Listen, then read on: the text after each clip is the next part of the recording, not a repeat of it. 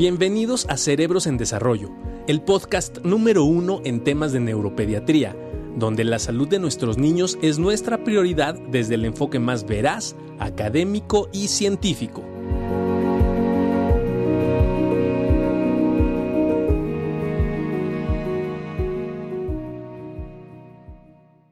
¿Cómo estamos, estimado máster de masters? ¿Cómo estás hoy? Bien, bien. Vamos a presentar a el doctor Orlando Carreño. O sea, eres el voz latinoamericano en, Sí. en este tema, máster. ¿Cómo estás? Hola Juan Carlos, hola Eduardo. El otro día tuvimos una plática específicamente sobre cannabis y epilepsia y dejamos este tema, el tema de esta noche, para hablar específicamente del uso de cannabis en otros trastornos neurológicos. Y a mí me encantaría, muchas gracias a todos, a mí me encantaría poder platicar por qué hay toda esta serie de inquietudes, maestro Orlando, sobre TDA, autismo, eh, trastornos de movimiento, sueño, apetito, etc., etc., etc. algo que para nosotros es muy importante empezar hablando es, esto que nosotros hablamos de cannabinoides, estamos hablando de la planta, estamos hablando de qué extracto. ¡Uh! Ya llegó, ya está aquí Ahorita lo- el maestro Alejandro Olmos, Hola a neurólogo todos. conocido, además de cantante extraordinario de rancheras. Muchas gracias, muchas ¿Cómo gracias. estás, A la orden. Oye, Alex, bueno, estábamos diciendo para toda la, la- la gente del público aquí de Cerebros en Desarrollo que hoy hemos tocado un tema muy interesante que es el cannabis en todos estos trastornos neurológicos, ¿no? Eh, hablamos parte sobre epilepsia, que es la única indicación establecida, real, estudiada por un medicamento que se llama Epidiolex, ¿no? Pero hay toda esta serie de incertidumbres sobre muchos otros trastornos neurológicos y entonces le estaba preguntando al maestro Orlando Carreño, que tiene la mejor allá en Colombia, que cuando hablamos de cannabinoides, esto, Orlando, ¿de qué estamos hablando? Del extracto de la planta, la hoja, el bulbo, el cáñamo. El, cannabis medicinal, ¿qué es exactamente? Eh, bueno, Eduardo, principalmente hablamos de los em, eh, de, algunas de las sustancias que tiene la planta, principalmente de la flor. Si estamos hablando de medicinal, el, debe ser un extracto de la, de la flor, no del no de la, no del, del resto de la planta, que es el cáñamo, y, vemos con mucha frecuencia en, en productos que se venden comercialmente como extracto de cáñamo. Y es importante decirle a, las, a, las, a todas las personas que nos escuchan que eh, en el, el extracto de cáñamo sí tiene cannabinoides, pero las concentraciones y la calidad son muy diferentes a las del extracto de la flor, primero que todo. Eso es, eso es pretender uno como, como, como comparar un tequila reposado con, con un licor de, al 0.03% de, de, de alcohol. Pues más o menos como por, por- poner un ejemplo.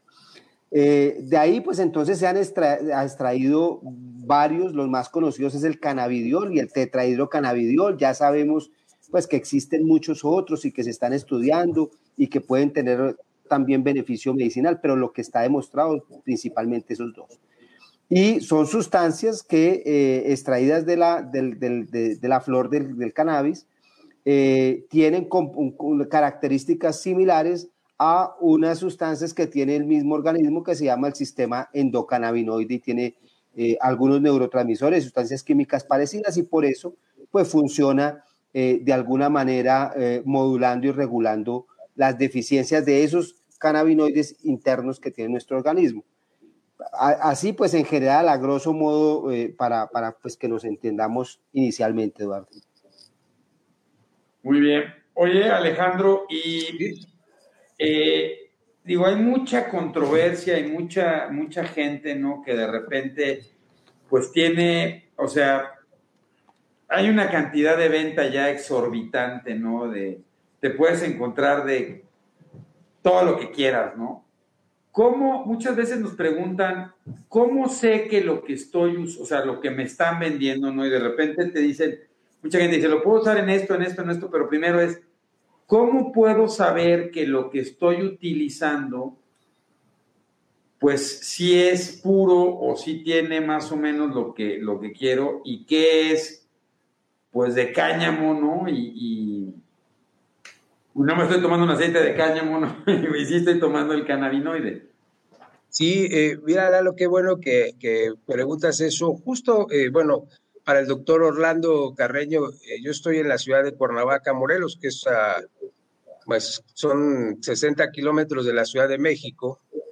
Y justo entre esas dos eh, ciudades existe un poblado llamado Tepoztlán, que se considera como un pueblo mágico, de hecho está considerado un pueblo mágico dentro de, México, y justo ahí se hacen, Lalo, una infinidad de extractos de, cannabidiol, evidentemente no regulados, y, mucha gente, eh, incluso pues ni siquiera, olvídate que sean personal médico, son personas que no tienen muchos conocimientos en medicina, algunos de ellos incluso me ha tocado que me contacten biólogos que están haciendo los extractos y evidentemente pues no hay certificados de pureza para empezar y normalmente pues no tienen una regulación en cuanto a los porcentajes de, de, pureza que sean estrictamente cannabidiol y, y, lo más común es que vengan con, con un porcentaje variables de THC. Eh, es difícil encontrar eh, los, eh, los aceites que, venden artesanales uno que esté que tengan certificados de pureza, o sea, que, sean estrictamente derivados del cáñamo. Normalmente sí lo hacen directamente de la planta. Y a veces es muy complicado que nosotros podamos recomendar esos, esos aceites porque, bueno, uno no sabemos la cantidad de THC que puedan traer y dos, pues tampoco podemos dosificarlos. Eso es muy interesante. Ahora, el sistema endocannabinoide, Juan, este, Juan Carlos, ¿qué, ¿qué hace? No? Porque antes de entrar en si sirve o no sirve, ¿qué es lo que pensamos que hace el sistema endocannabinoide en nuestro cuerpo? Sí, la, la realidad es que no, sabías, no se hablaba prácticamente nada del sistema endocannabinoide. Incluso... Eh, Cuando yo estudié neurología no hablábamos de eso, ¿no, Alex? Nadie te enseñaba nada del sistema endocannabinoide. Ah, bueno, pues que ya, la quedaron debiendo. Ya después del siglo pasado. y fíjese que, y fíjate, y esta, esta parte es muy interesante porque primero hay que entender que eh, el, el, sistema endocannabinoide está o parte de, de, de, una raíz muy similar que es a través de ácidos grasos. Eso es muy interesante. Sí, cuando hablamos de sistema endocannabinoide, automáticamente empezamos a hablar de preformadores de ácidos grasos. Y ya de ahí parte todas las demás sustancias que se van convirtiendo principalmente en endocannabinoides, ¿no? Que es lo que circula en este sistema cannabinoide que el ser humano tiene desarrollado desde siempre. Ahora, lo que se intenta hacer es aprovechar este sistema a través de exocannabinoides o cannabinoides que eh, se ingieren de manera exógena y que también parten de lo mismo, que estamos hablando de una base de ácidos grasos. Entonces, prácticamente todos los cannabinoides parten de ácidos grasos que después entran en un proceso principalmente de calentamiento que retiran ciertas propiedades para que se conviertan en, en el cannabidiol, en el THC también, en el eh, eh, cannabigerol, etcétera, y diferentes, y diferentes cannabinoides. Buenas noches, Moni. ¿Qué hace este sistema? Sí, ahora, hay diferentes receptores que el sistema endocannabinoide puede utilizar. Estos receptores que hasta hace poco tiempo se conocían como el CB1, CB2 y que se han venido transformando a través de receptores principalmente acoplados a proteínas, ¿sí? Que, todos los receptores vienen de este proceso proteínico, ayudan y se colocan en diferentes partes, no solamente del sistema nervioso central, sino también en otras partes del cuerpo. Y entonces lo que se intentó utilizar mucho más pensando en cannabidiol fueron los receptores CB1 y los acoplados a proteína G, que son los que se encuentran en ciertas regiones del sistema nervioso central, que se ha visto que responde de forma adecuada principalmente en los fenómenos de epilepsia relacionados con grandes cantidades o corrientes de sodio. De ahí es donde parte el funcionamiento principalmente de lo que hacemos con los exocannabinoides. También se ha visto participación en muchas otras cosas, por ejemplo, de componentes CB2 como sistemas antiinflamatorios que decía un poquito eh, Orlando y sería interesante escucharlo, también sistemas de, regulación endocrina, sistema inmunológico, ¿no? Y algunas otras situaciones asociadas con muchísimas cosas que se están, se están investigando. Ahora, hay que recordar que cuando hablamos de cannabinoides no solamente hablamos del CBD, del THC o del CBG, sino de un número de, de sustancias muy importantes que contiene el cannabis. Entonces, hablamos de cannabinoides, pero también de flavonoides y hablamos también de terpenos, que son muchas de las sustancias que, exactamente, que la planta llega a contener y que están en estudio para poder evaluar si el cannabigerol es mejor que el CBD o si eh, este, el, el, THC tiene ciertos componentes que pudieran ser beneficiosos para el control de ciertas enfermedades, etc. Entonces, se da cuenta, estos receptores del sistema endocannabinoide se encuentran distribuidos en diferentes zonas. Depende entonces de los extractos de la planta que se decidan qué tipo de receptor o qué áreas son las que quiero utilizar. Esto lo decimos de manera general para la gente que nos escucha, a través entonces del cannabidiol, que es el que más se ha estudiado junto con el THC en este momento. entonces, mi estimado Orlando, se le han dado unas propiedades, Alejandro, bueno, increíbles, ¿no? Y hoy prácticamente, yo no sé cuál es su experiencia en la consulta, pero de repente si escarbas un poco, pues yo creo que el 30% de la consulta ya está consumiendo CBD, ¿no? Este, porque fue recomendado, ¿no? Aquí le están diciendo a Brenda, pues sí, le lo recomienda. ¿Para qué lo están usando más en Colombia? O Alex, tú, pues vamos a preguntarle primero a Orlando y luego tú, Alex. ¿En qué has visto que se está usando más, este, Orlando? Bueno, te, contesto. Primero quiero, quiero um, hacer un comentario, Eduardo. Em, esta semana, precisamente el lunes, eh, llegué yo al consultorio y, encontré una publicidad de un producto eh, que es el, equivalente al Epidiolex nacional que se está fabricando acá en, Colombia. Eh, cannabidiol puro, teóricamente, de, de uso farmacéutico. a lo que voy es eh, que me llamó mucho la atención el, el, titular. Era un folleto tipo periódico que se estaba publicitando, en donde un colega muy querido, muy respetable, eh, comentaba un caso, dos casos clínicos, pero me llamó la atención fue el título. Eh, resultados casi, y entre comillas, milagrosos del cannabidiol. Pues realmente, afortunadamente, no tenía cerca ni, ni, una cuchilla ni nada, porque casi que me corto las venas, pues, porque es precisamente eso lo que le está haciendo tanto daño a una, mm, unas sustancias, una potencial de medicaciones que sabemos que sirve, tenemos evidencia en algunos casos, pero desafortunadamente la publicidad que se le está dando sobredimensionó demasiado exagerado. Y obviamente con eso llegan también los problemas, ¿sí? Eh, eh, eh, ocurre similar al, tema de las vacunas. La vacuna es mala, nadie se quiere vacunar. La vacuna es milagrosa, todo el mundo se quiere vacunar y, creen que, que, nadie se puede infectar porque como ya está vacunado, lo cual no era cierto. O sea, el tema de la información y desinformación. Eso para hacer el, el, la, la, de, de, lo grave que está ocurriendo con eh, la, la, publicidad. Y entonces acá nos preguntan que si sirve para eh, los hipocampos pequeños, que si sirve eh, una pierna más cortica que la otra. Bueno, para, todo lo están usando. ¿Para qué lo estamos usando nosotros? Con evidencias científicas, y apoyo a los, a los pacientes, para epilepsia principalmente. Y es la, prácticamente la única indicación aprobada en nuestro medio. Para las medicaciones de fabricación eh, farmacéutica. Ya lo que se llaman los magistrales y los eh, productos de, de, más caseros, digámoslo como con la época del alcohol, hacerlo en alambique, eh, pues ya no hay ninguna regla, no hay ninguna recomendación, ni el gobierno tiene ninguna supervisión. Así que eso lo están usando absolutamente para todo. Con resultados buenos, regulares y malos, y en la medida, como tú dices, Eduardo, que el 30% ya lo están usando, pues ya estamos viendo un porcentaje muy alto de, pacientes a los que no les está sirviendo para nada o incluso les está haciendo efecto malo. Entonces, un producto bueno, una medicación buena que debe, debemos manejarla con cautela, con unas indicaciones, ya, ya es muy frecuente que lleguen los pacientes a decir que han utilizado dos, tres, cuatro productos diferentes y no les ha servido. Entonces, eh, eh, la usamos en epilepsia principalmente. ¿En qué otra cosa estamos utilizando algunos productos de muy buena calidad? en, chicos con autismo, básicamente para regular el sueño, para modular comportamiento y conducta. Ahí tiene indicación. Hay estudios que están demostrando buenos resultados y repito, con medicaciones de buena calidad.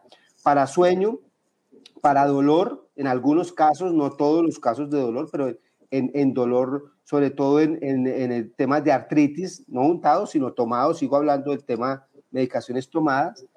Eh, digamos que esas son las, las principales indicaciones. Ya luego, pues encontramos un, un, auge creciente en donde lo están usando para todo, para Alzheimer, para Parkinson, para temblor, bueno, perdón, o en otras cosas que lo estamos utilizando también es en TICS, en, en, en TICS y nos está yendo eh, bien en general. Entonces, digamos que esas son las indicaciones y las, los usos que más frecuentemente le estamos dando en nuestro medio.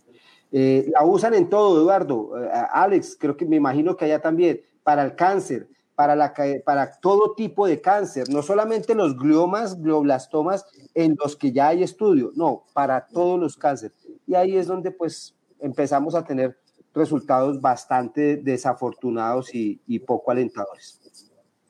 Oye, Alex, sí.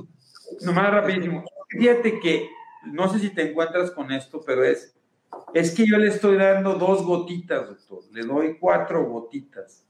¿El CBD es al cálculo o deberías de hacer un cálculo por miligramo de, peso por día? Sí, justamente la charla que tuvimos la vez pasada que les comentaba yo sobre las diferencias en las dosificaciones y complementando lo que decía Juan Carlos sobre los receptores endocannabinoides, justamente hay un artículo del 2019 donde habla de los procesos de neuroinflamación y cómo el cannabigerol, que eh, es un precursor también del cannabidiol, eh, tiene una preferencia sobre los receptores CBD1 y 2, pero también sobre receptores alfa-2 agonistas y eh, sobre los receptores antagonistas de, serotonina 1A. Entonces, eh, y el cannabidiol, ya una vez que se forma, tiene poca, poca preferencia sobre los receptores CBD1 y CBD2 de ahí es donde saca eh, la, utilidad de unir cannabigerol con cannabidiol, eh, que hay compuestos ahí, no sé si en Colombia los haya, doctor Orlando, el famoso Focus, eh, que tiene una combinación de cannabidiol y cannabigerol, porque el cannabidiol justamente no actúa específicamente sobre los receptores CBD1 como lo hace el THC.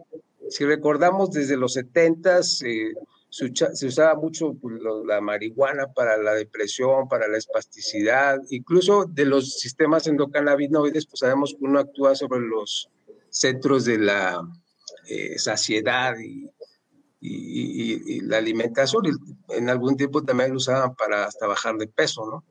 Y evidentemente, Lalo, lo que me preguntabas, pues es que, eh, y creo que es mucho a veces de, de, la falta de un éxito en el uso del cannabidiol, las dosificaciones. Entonces, por gotitas, pues no sabemos, ¿no? La gente que, manda, eh, a mí me ha tocado ver, por ejemplo, que incluso les hacen los aceites al 30, al 60%, y aparentemente de eso depende la cantidad de cannabidiol que, está teniendo ese aceite.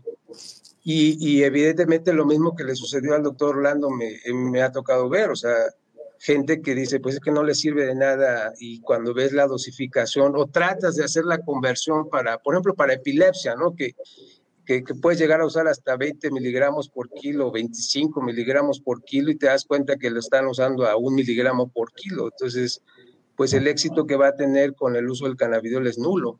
Pues sí, eso es muy interesante. Yo creo que eso es una pauta fundamental. Sí, Orlando. No, otra cosa, Eduardo, porque veo lo que nos están escribiendo acá y no, no, quiero que quede la idea de que no, no sirve, que no funciona.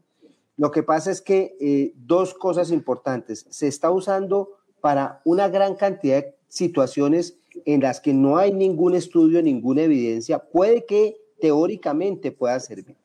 Y lo más importante, lo que, quiero hacer énfasis a, a, los que nos escuchan, y es la calidad. No, no el problema no es el arco y la flecha pero no es lo mismo un arco de palo y una flecha de palo a un arco y una flecha de, bien hechos de competencia. Va a llegar mucho más lejos, la, certeza va a ser mayor. Como dice Alex, La dosis es importante, pero la dosis de qué medicación. Y lo que tenemos en el mercado en general son medicaciones o productos, no, no hablo de medicaciones, sino productos de, calidad muy regular, muy incierta, cuando nos llegan tantos frascos con que no sabemos qué concentración tiene, pues no sabemos qué recomendar. Puede que si yo me tomo tres o cinco gotas me sirva, pero no sé qué estoy tomando. Entonces, lo que quiero dejar en claro es que estamos hablando de, de unas sustancias con, con, evidencia que sirven, que tienen potencial terapéutico. Primero. Segundo, que pueden ser utilizados o pueden llegar a servir en muchas condiciones, no solamente epilepsia, no solamente neurológicas, gastrointestinales, desde el punto de vista inflamatorio, pero que esto es un proceso de investigación que va a tomar muchos años todavía. Y tercero, para cerrar y dejarte, eh, Eduardo, es importante que, que, nuestros pacientes, la familia, la comunidad general entienda que no es milagroso, no es 100% efectivo y que si insistimos sin un diagnóstico claro, y aquí es importante que los médicos, quienes formulen, tengan conocimiento de medicina, como decía Alex, tengan claro cuál es el diagnóstico, a qué le estamos dando la medicación, porque lo que sí estamos viendo es una cantidad de pacientes con epilepsia, por ejemplo, refractaria, candidatos para cirugía, que se están dilatando muchísimo los procesos de llegar a cirugía porque las familias insisten, insisten, insisten en tres, cuatro, cinco marcas diferentes de una medicación, pues que no le va a servir simplemente. Es, es tener cordura en lo que estamos haciendo básicamente. No, mira, yo, yo lo veo mucho como con las gomitas de omega 3, ¿no? que hay gomitas de omega 3, pues son maravillosas. Saben, son muy buenas. Saben muy ricas, ¿no? Dice, doctor, es que le doy lo que usted me da, pues sabe a rayos, ¿no? Sabe a un montón a salmón, mejor le doy la gomita, sí, pero el problema es que para que alcance la dosis de omega recomendadas, pues se tendría que tomar como 50 gomitas al día, ¿no? Entonces, me parece que es lo mismo y, y que sí es muy importante ir calculando y que me parece y mi postura es que en otras enfermedades no tenemos la dosificación. O sea, en epilepsia, ya lo decía Alex muy bien, ¿no? Hay una dosificación, y lo comentamos el martes, muy, muy estandarizada, que para otras situaciones no lo hay. Entonces, yo creo que eso es muy importante. Digo, mucha gente pregunta, yo creo que aquí es básico que lo comenten con su médico, con su neurólogo, con su psiquiatra y le digan, a ver, ¿cuál me recomienda y por qué? y que por lo menos sepan que si hay una cantidad específica de miligramos por mililitro, recordando que más o menos los goteros tienen 20 gotas y eso representa un mililitro. Entonces tengo que saber cuántos miligramos por mililitro tengo para saber, ¿no? ¿Qué es lo que estoy utilizando? Perdón, Alex. Sí, no, comentar lo que decía el doctor. No, ¿qué, haces tú, compadre? Que le pones a, a, a, los, a los brownies y luego tengo cantando rancheras en inglés. No, y, y, también en los aceites para las rodillas. Exacto. No, lo que decía el doctor Orlando es cierto. Nada más cabe mencionar, bueno, acá cuando menos, eh, eh, cuando se utiliza para, por ejemplo, cáncer, dolor, etcétera, eh, cabe mencionar que son productos que, que si bien llevan cannabidiol, sí los combinan con THC. Incluso llevan relaciones de 3 a 1, 5 a 1, eh, cinco partes de cannabidiol por una de THC o hasta 1 eh, uno a 9, dependiendo de mucho lo que... En México, y eso es la aceptación, Alex? ¿Qué es lo que marca la ley? En México, ¿qué es lo que marca la ley en teoría de THC? Bueno, para empezar, en México no lo tenemos como un medicamento, ¿no? Está como un, un este, suplemento alimenticio y, y, hasta ahorita, bueno, según lo que yo he, visto, solo están autorizados por la COFEPRIS dos marcas hasta donde yo me quedé, no sé si ustedes tengan alguna otra más, y, y son los extractos pues, libres de THC para usar en niños, ¿no?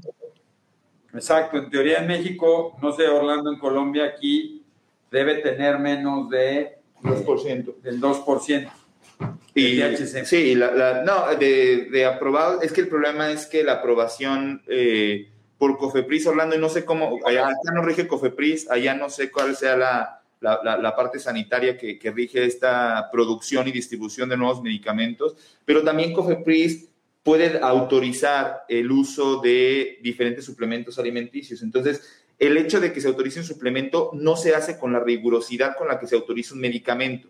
Entonces, a través de este resquicio que existe en esta posibilidad de producción de suplementos alimenticios, y hablamos no solo de cannabidiol, sino de proteínas para eh, hacer masa muscular, de aceites esenciales, de un montón de cosas que consiguen un registro como suplemento o como situaciones no farmacológicas, entonces aparece absolutamente la leyenda prácticamente en todos los aceites que dice aprobado por COFEPRIS, ¿no? Por ejemplo, acá en México.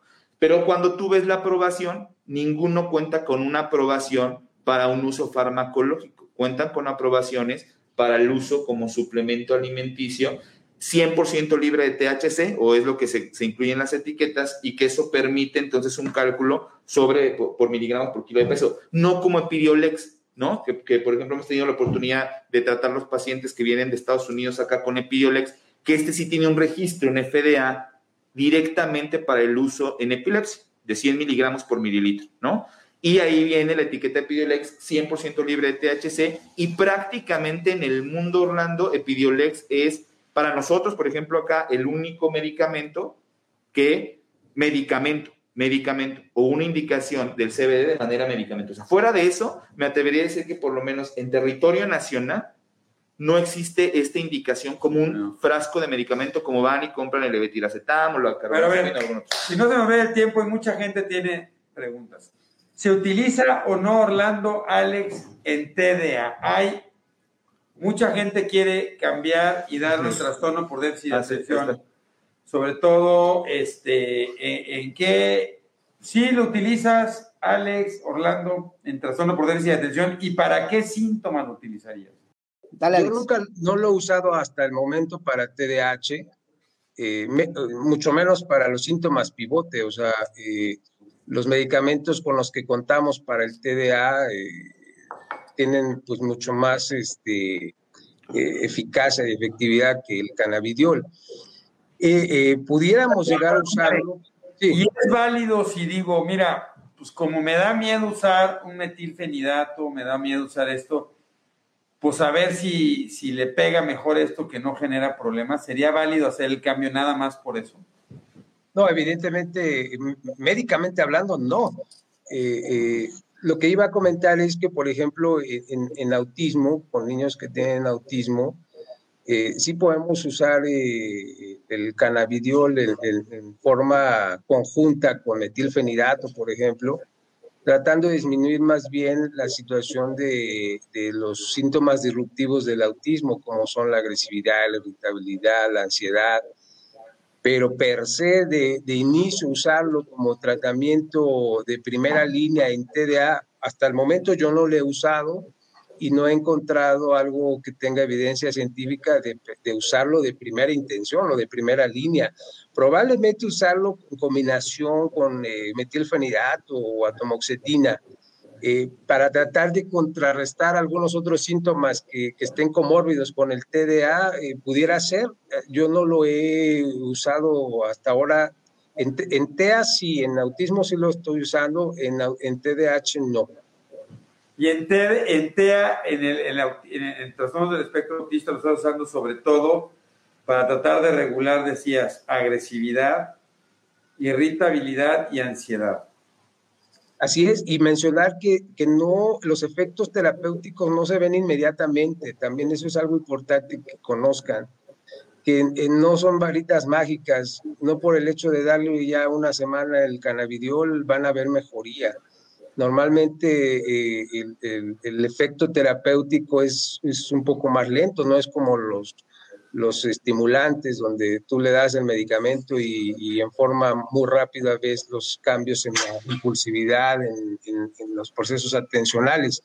Acá e, es muy similar los, los efectos como con los antidepresivos, los eh, ansiolíticos, no son inmediatos. Entonces, eso también hay que explicarlos porque a veces los papás vienen de una situación muy intensa, ¿verdad? Donde hay mucha irritabilidad, muchos y quieren algo que sea rápido y, no sucede así también. Oye, eh, fíjate qué buena pregunta, dice Elizabeth, mi estimado Orlando. ¿Es mejor usar CBD que risperidona? Mira, eh, Eduardo, eh, voy a contestarlo con el, con el del TDAH.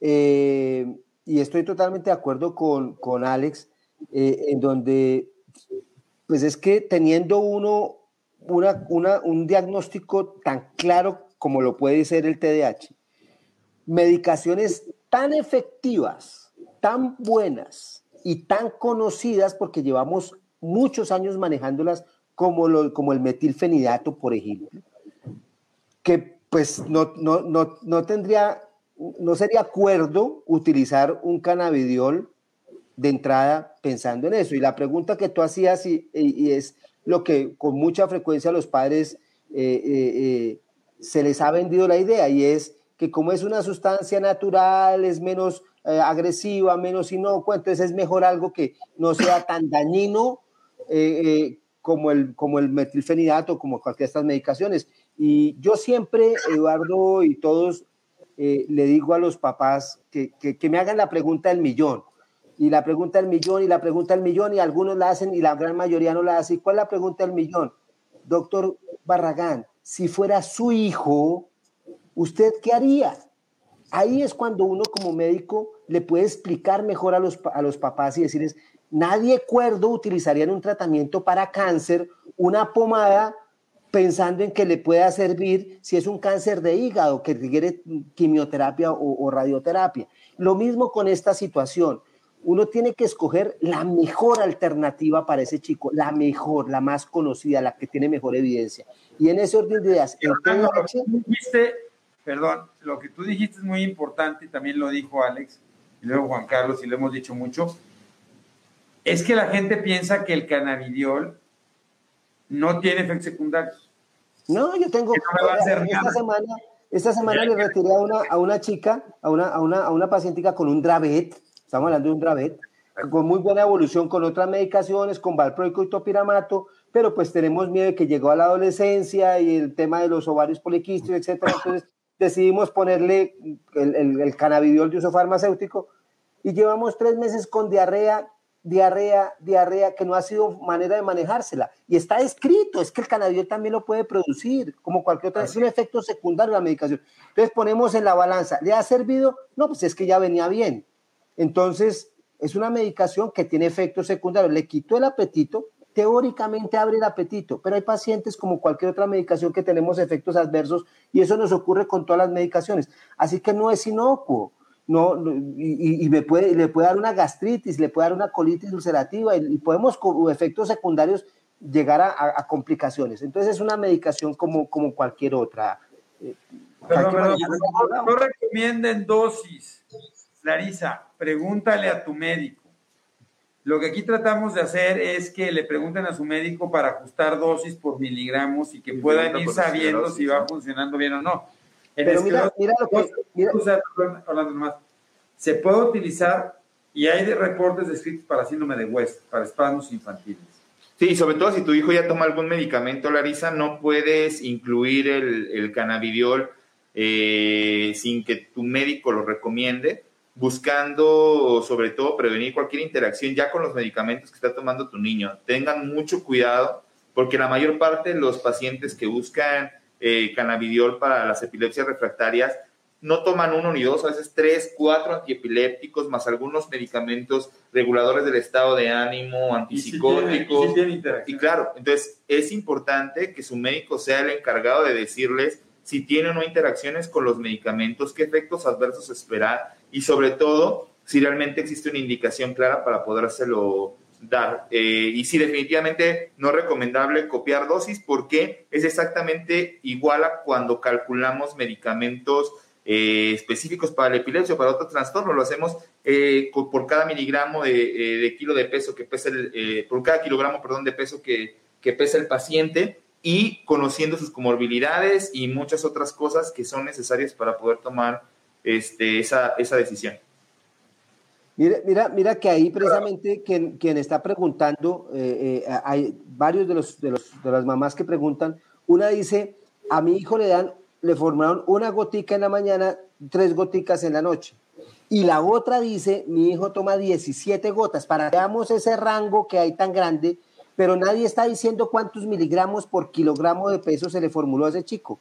Entonces, una gota, tres gotas, cinco gotas. Si, el, si, el, si quien está manejando ese niño no tiene experticia, probablemente pueden ocurrir dos situaciones. O se va a ir muy, se va a quedar muy cortico, como decía Eduardo, en la dosis, y entonces vamos a, perder una oportunidad, o puede que se vaya muy alto y hay efectos secundarios eh, por las medicaciones. Eh, aquí en Colombia también tenemos el Sativex, para salirnos un poquito de epilepsia, porque veo preguntas acá de, espasticidad. Eh, el Sativex, que es de la misma casa farmacéutica del Epidiolex, es una mezcla de THC, CBD, cannabidiol, para, en proporciones iguales casi, prácticamente, para dolor en espasticidad, en esclerosis múltiple. Es una indicación muy puntual. Sin embargo, eh, eso básicamente para extrapolarlo y contarles que también los, eh, el cannabidiol y el tetrahidrocannabidiol lo estamos usando en espasticidad, no en parálisis cerebral infantil como coloca la mamá, porque es que no, estamos tratando un síntoma, no existe una medicación que me cure una enfermedad, me, me trata síntomas. Y ahí es donde lo estamos utilizando. Y en trastorno de espectro autista, como decía Alex, básicamente para sueño, regular comportamiento y conducta, pero sí ve uno en algunos chicos a los que les funciona muy bien que se conectan más, mejora un poquito su parte cognitiva, probablemente porque duermen mejor, porque están más tranquilos y eso les ayuda en la parte de interacción y comunicación. Bueno, pero fíjate, todo esto que decía Alex, ¿no? Al final tiene que ver con el sistema serotoninérgico, ¿no? Y me parece que algo que hacen, o sea, o, de los efectos que me ha tocado ver a mí es manejo de ansiedad.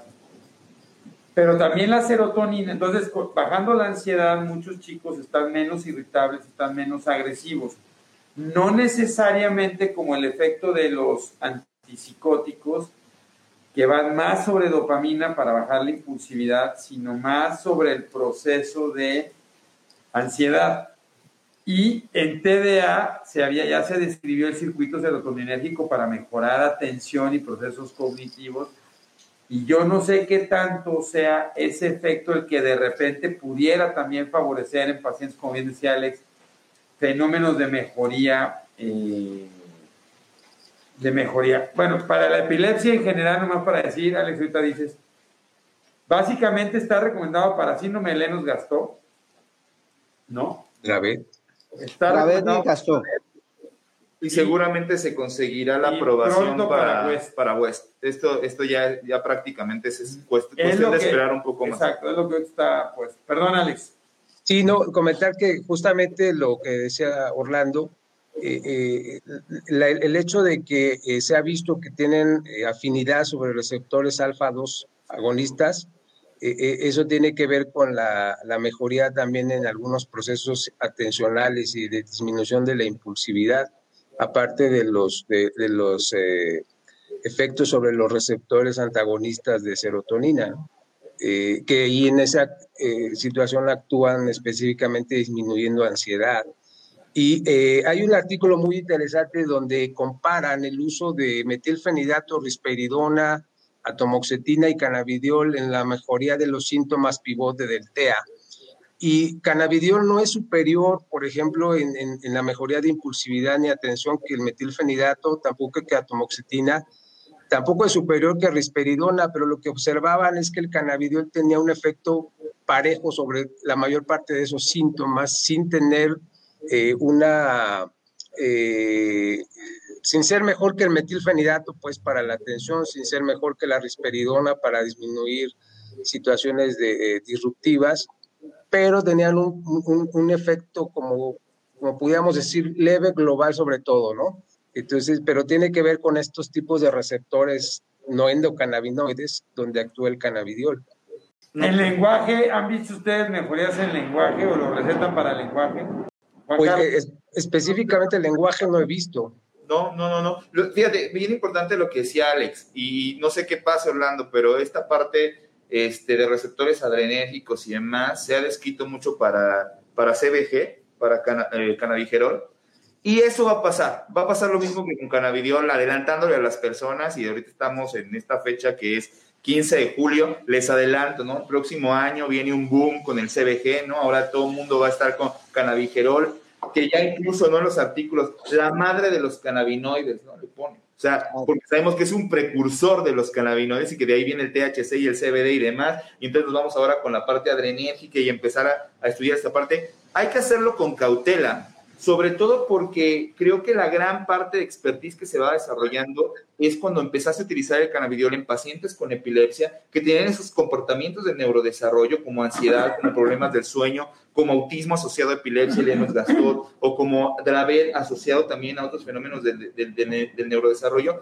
Y a través del tratamiento empezaste a ver estos efectos, ¿no? que si bien no iban directos sobre lo que buscabas en el niño, que era el control de las crisis, empezaste a observarlos y empezaste a notar que disminuía la ansiedad y empezaste a notar que mejoraba un poquito la parte eh, eh, conductual, eh, empezaste a observar que dormía mejor, como dice Orlando, y a través de eso se empezó a diseñar diferentes ventanas de oportunidad para poderlo manejar.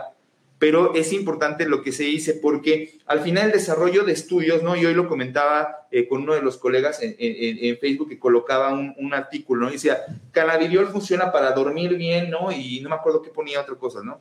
Ya cuando los revisas, ¿no? Porque hay algunas, incluso algunos artículos de revisión, estudios de revisión de juntan varios estudios e intentan como hacer un análisis, te das cuenta que la calidad de los estudios que existe, por lo menos en América Latina, ¿no? Porque la mayoría vienen de Argentina y de Brasil, son muy escasos en cuanto a la cantidad de pacientes que incluyen y después en la metodología que ocupan y después cuando se analizan los resultados, te dicen, bueno, lo ocupamos en veintitantos pacientes que resultaron beneficiados con el, con, el, con el tratamiento, pero al final te dicen, sin embargo, no es suficiente y requerimos de estudios más grandes donde lo comparemos con placebos y con ensayos clínicos, que Orlando, por lo menos en México, perdón, para terminar, nos ha limitado mucho el no poder tener una situación regulatoria para poder diseñar entonces los estudios y ensayos clínicos que permitan decir con toda la consistencia científica que sirve para ansiedad o que sirve para fenómenos conductuales o que sirve para el sueño.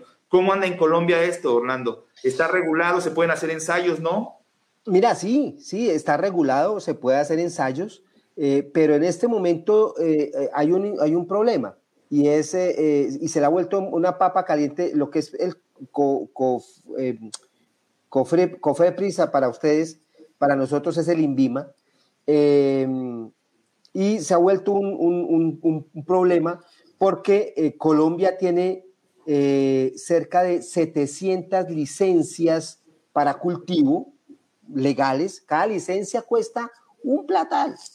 Tiene más o menos 50 licencias, empresas que tienen licencias completas para cultivo, transformación, eh, producción, exportación e investigación. Eso significa que estamos hablando de empresas que han invertido ya millones de dólares en eso.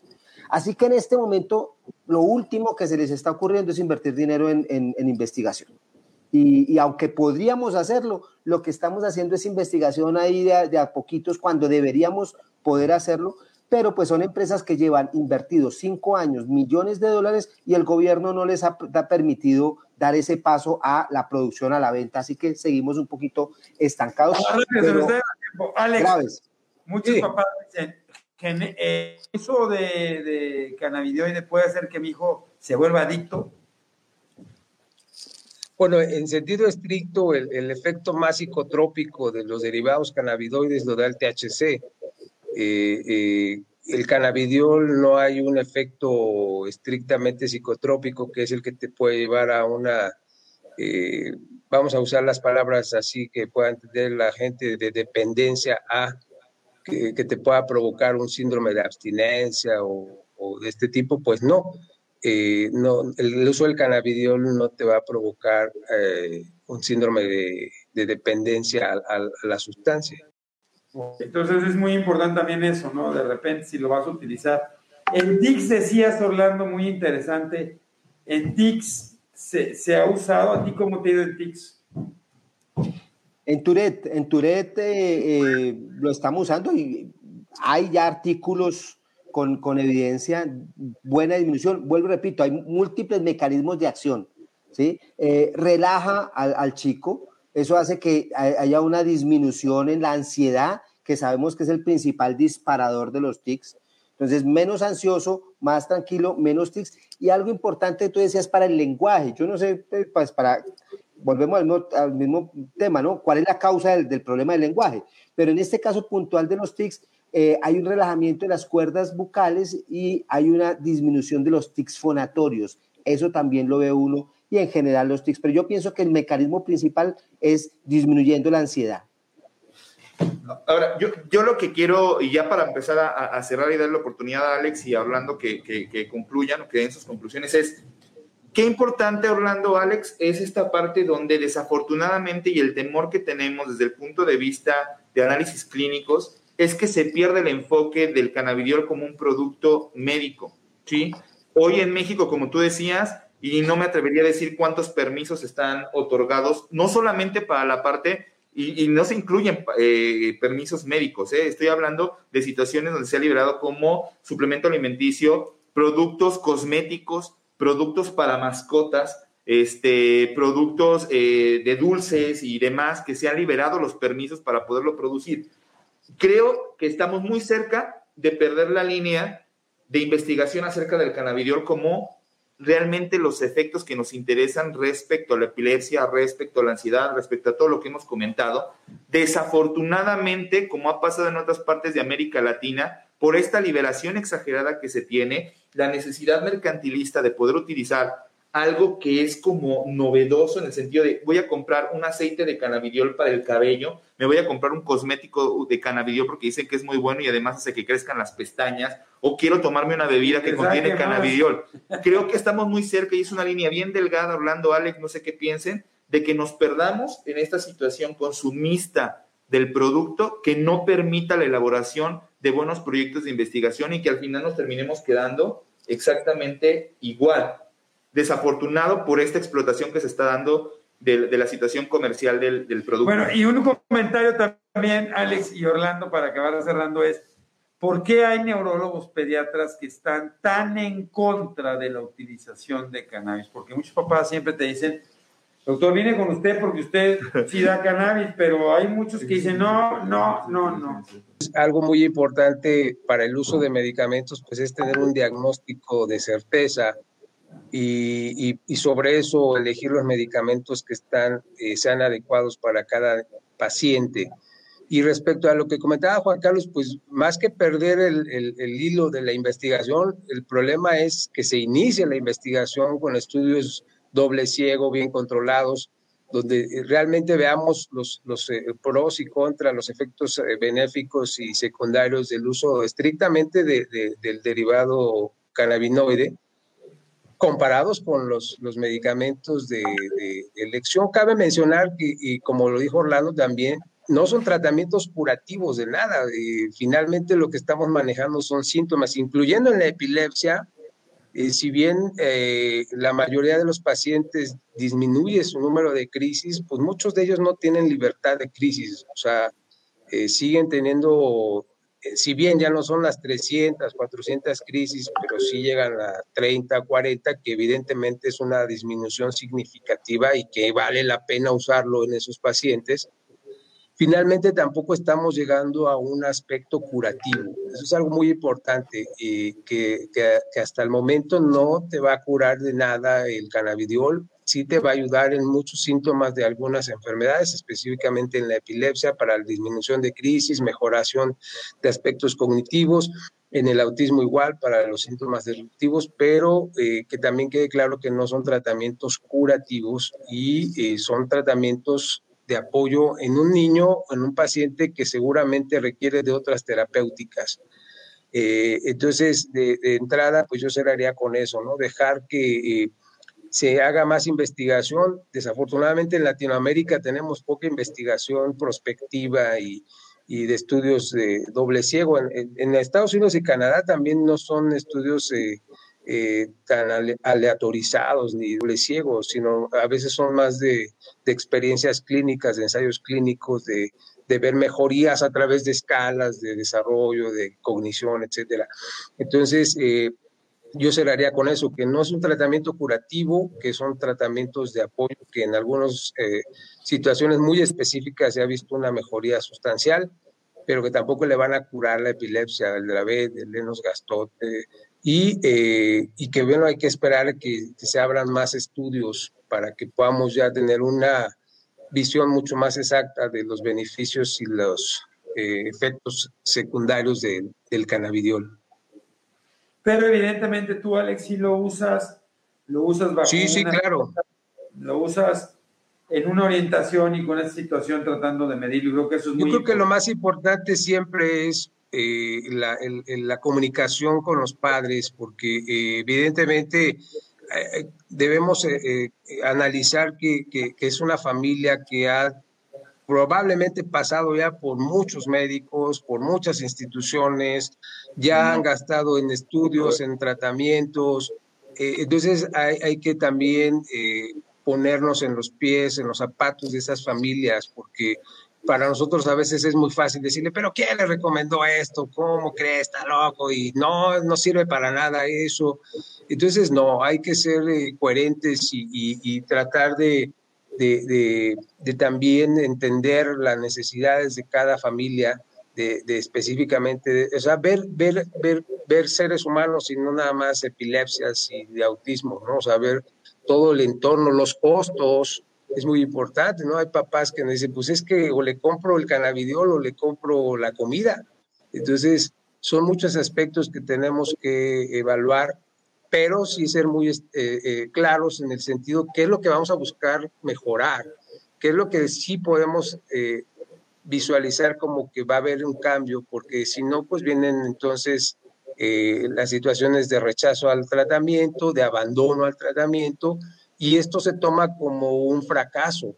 Es que yo ya le di cannabidiol, pero no, no mejoró, pero nomás se lo dio un mes y a dosis que no le correspondía. Entonces, pues ya no es una situación evaluable. ¿no? Oye, Orlando, rapidísimo antes de que cierres, ¿por qué hay médicos que te dicen que lo des cinco días y descanses dos como para que amarre más? Dice Ro, ¿se debe suspender? ¿Se debe suspender? ¿O ¿Suspende o qué onda? ¿El, el, el, los cannabinoides? Ajá, dice ahí, dice, se debe suspender no, pero, por temporada, dice Ross. Pero si después de 30 años o más de estar utilizando metilfenidato, todavía escuchamos personas o colegas que, que recomiendan suspender el fin de semana, lo cual no tiene ningún asidero científico. Al contrario, sabemos que debería tomarse permanentemente. No, no, no, no, no hay ninguna recomendación, ninguna lógica, ningún sentido científico que respalde el darlo por periodos y, y suspenderlo. No, no, no la verdad lo he escuchado muy poco en nuestro medio, no, no, no se maneja así. Eh, eh, la pregunta que tú hacías, ¿por qué muchos colegas de pronto no están de acuerdo? Bueno, pasará lo mismo que pasaba antes del COVID, en donde la telemedicina no existía, no era posible, eso no era un pecado y hoy todos utilizan hasta el WhatsApp, se fueron al otro extremo, ya hacen consulta por, por, por WhatsApp y creen que eso es telemedicina. Entonces, a, aquí hay mucho de, de, de, de desconocimiento. Eh, yo creo que muchos de los colegas tienen es, es, timidez, es miedo y lo que decías tú al principio, Eduardo, nos quedaron debiendo esa, esa cátedra en la universidad y aún hoy no entiendo por qué no se ha modificado en las facultades de medicina y, no hay un estudio transversal, eh, perdón, longitudinal de, de cannabinoides, de sistema endocannabinoide, todavía aún no existe. Entonces, eh, ¿qué les recomiendo yo a, a, los que nos están escuchando y a los colegas? Primero, este es un tema fascinante, que tiene mucho potencial. Vemos aquí que hablan de esclerosis tuberosa y West. Hoy sabemos por qué el sistema endocannabinoide actúa a través de la vía mTOR, que es una vía cerebral de desarrollo. O sea, tenemos mucho conocimiento. ¿Qué es lo que recomiendo? Estudiar, hay que investigar mucho, hay que leer mucho. Esto es un tema que todavía está en pleno desarrollo, pero que tenemos que estudiarlo mucho los médicos que vamos a tratarlo. Primero. Segundo, a los que nos están escuchando, ese es un tema tan amplio, tan complejo. De verdad que es una, es, son, son, unas sustancias maravillosas, no milagrosas. Me, me, me, me, se me cae el cabello cada vez que escucho eso. Eh, pero, pero, o, o si, se, si te enoja seguido, Orlando. Pero entonces, ¿qué es la recomendación, Eduardo? Eh, yo no creo que un médico pueda ser, eh, eh, hacer medicina canábica.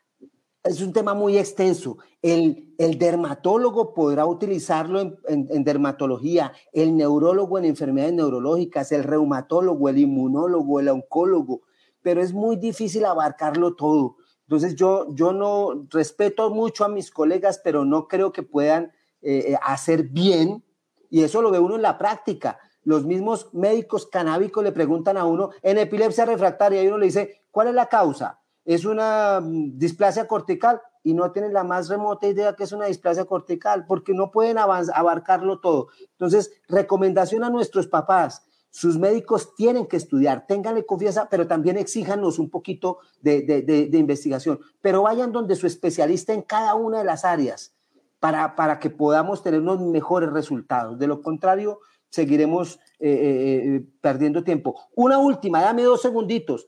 Hace varios años, cuando, cuando estábamos en el auge de, de estas magistrales, hicimos un trabajo con el director nacional de, de, estupefacientes y cada vez que me llegaba un frasquito que no sabíamos qué era, un frasquito verde, lo enviábamos, encontramos hongos, encontramos bacterias, encontramos de todo. Eh, encontramos incluso muchos de los frascos que ni siquiera tenían cannabinoides. Esto es básicamente para que eh, eh, tengamos claro que todo frasquito que no dice nada, que no tiene nada, que me recomiendan que me tome dos o tres goticas, yo hoy en día no lo uso.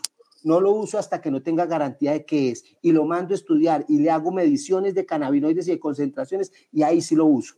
Entonces, ojo con eso. Ok, oye, y nada más, Paloma. Ese es el tema que hoy la única, o sea, los únicos que está para miligramos por kilos en epilepsia. Para todas las demás patologías, en realidad no hay un cálculo de la dosis adecuada en la cual podamos ver un funcionamiento. Y en general, cada uno usa una dosis con la experiencia personal que tiene, basado en, la epilepsia, ¿no? Pero al final, si yo lo uso para sueño, lo uso para esto, lo uso bajo una experiencia personal porque no hay todavía una dosificación específica, ¿no? Y eso es muy importante. Juan Carlos. No, nada más eh, quería terminar de decir que todavía se desconoce muchísimo, incluso sobre el cannabidiol, que es la sustancia, el cannabinoide más estudiado. Este, ahí nos preguntaba la, misma señora que siempre nos ve eh, y le decíamos, hoy sabemos que ya los receptores están quedando en desuso, ya prácticamente no podemos hablar de eso, sino ahora de las funciones intracelulares, incluso del cannabidiol, y sabemos hoy ya de una participación energética mitocondrial del cannabidiol, por ejemplo, y probablemente esa sea la base y no los receptores, ¿no? Y, esa, y, es, y, la señora estuvo en la plática que dimos, ¿no? Que platicamos esto. Entonces, todavía ni siquiera se ha determinado, se ha terminado de conocer precisamente los funcionamientos específicos de las sustancias.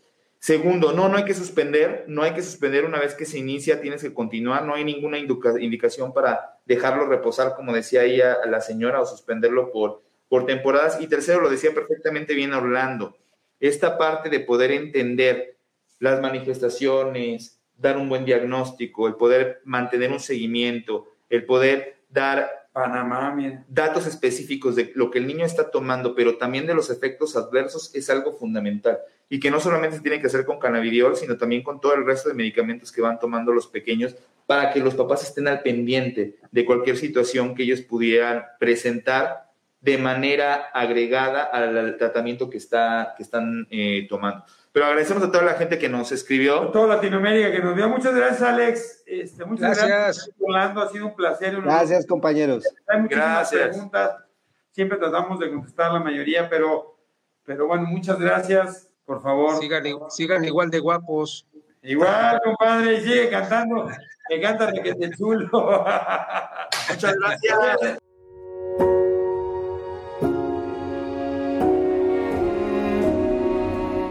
Cerebros en Desarrollo, el podcast comprometido con la idea de que en los cerebros de nuestros niños no hay límites. Síguenos en nuestras redes sociales. En Facebook nos puedes encontrar como Neurología HIM, en Instagram como arroba Neuropedia HIM, nuestra página web es cerebrosendesarrollo.com y si tienes cualquier duda o comentario, por favor escríbenos al correo electrónico cerebrosendesarrollo.gmail.com. Si este episodio crees que le puede ayudar o servir a alguien, por favor compárteselo. Le podrías estar ayudando mucho más de lo que te imaginas. Nos seguimos escuchando.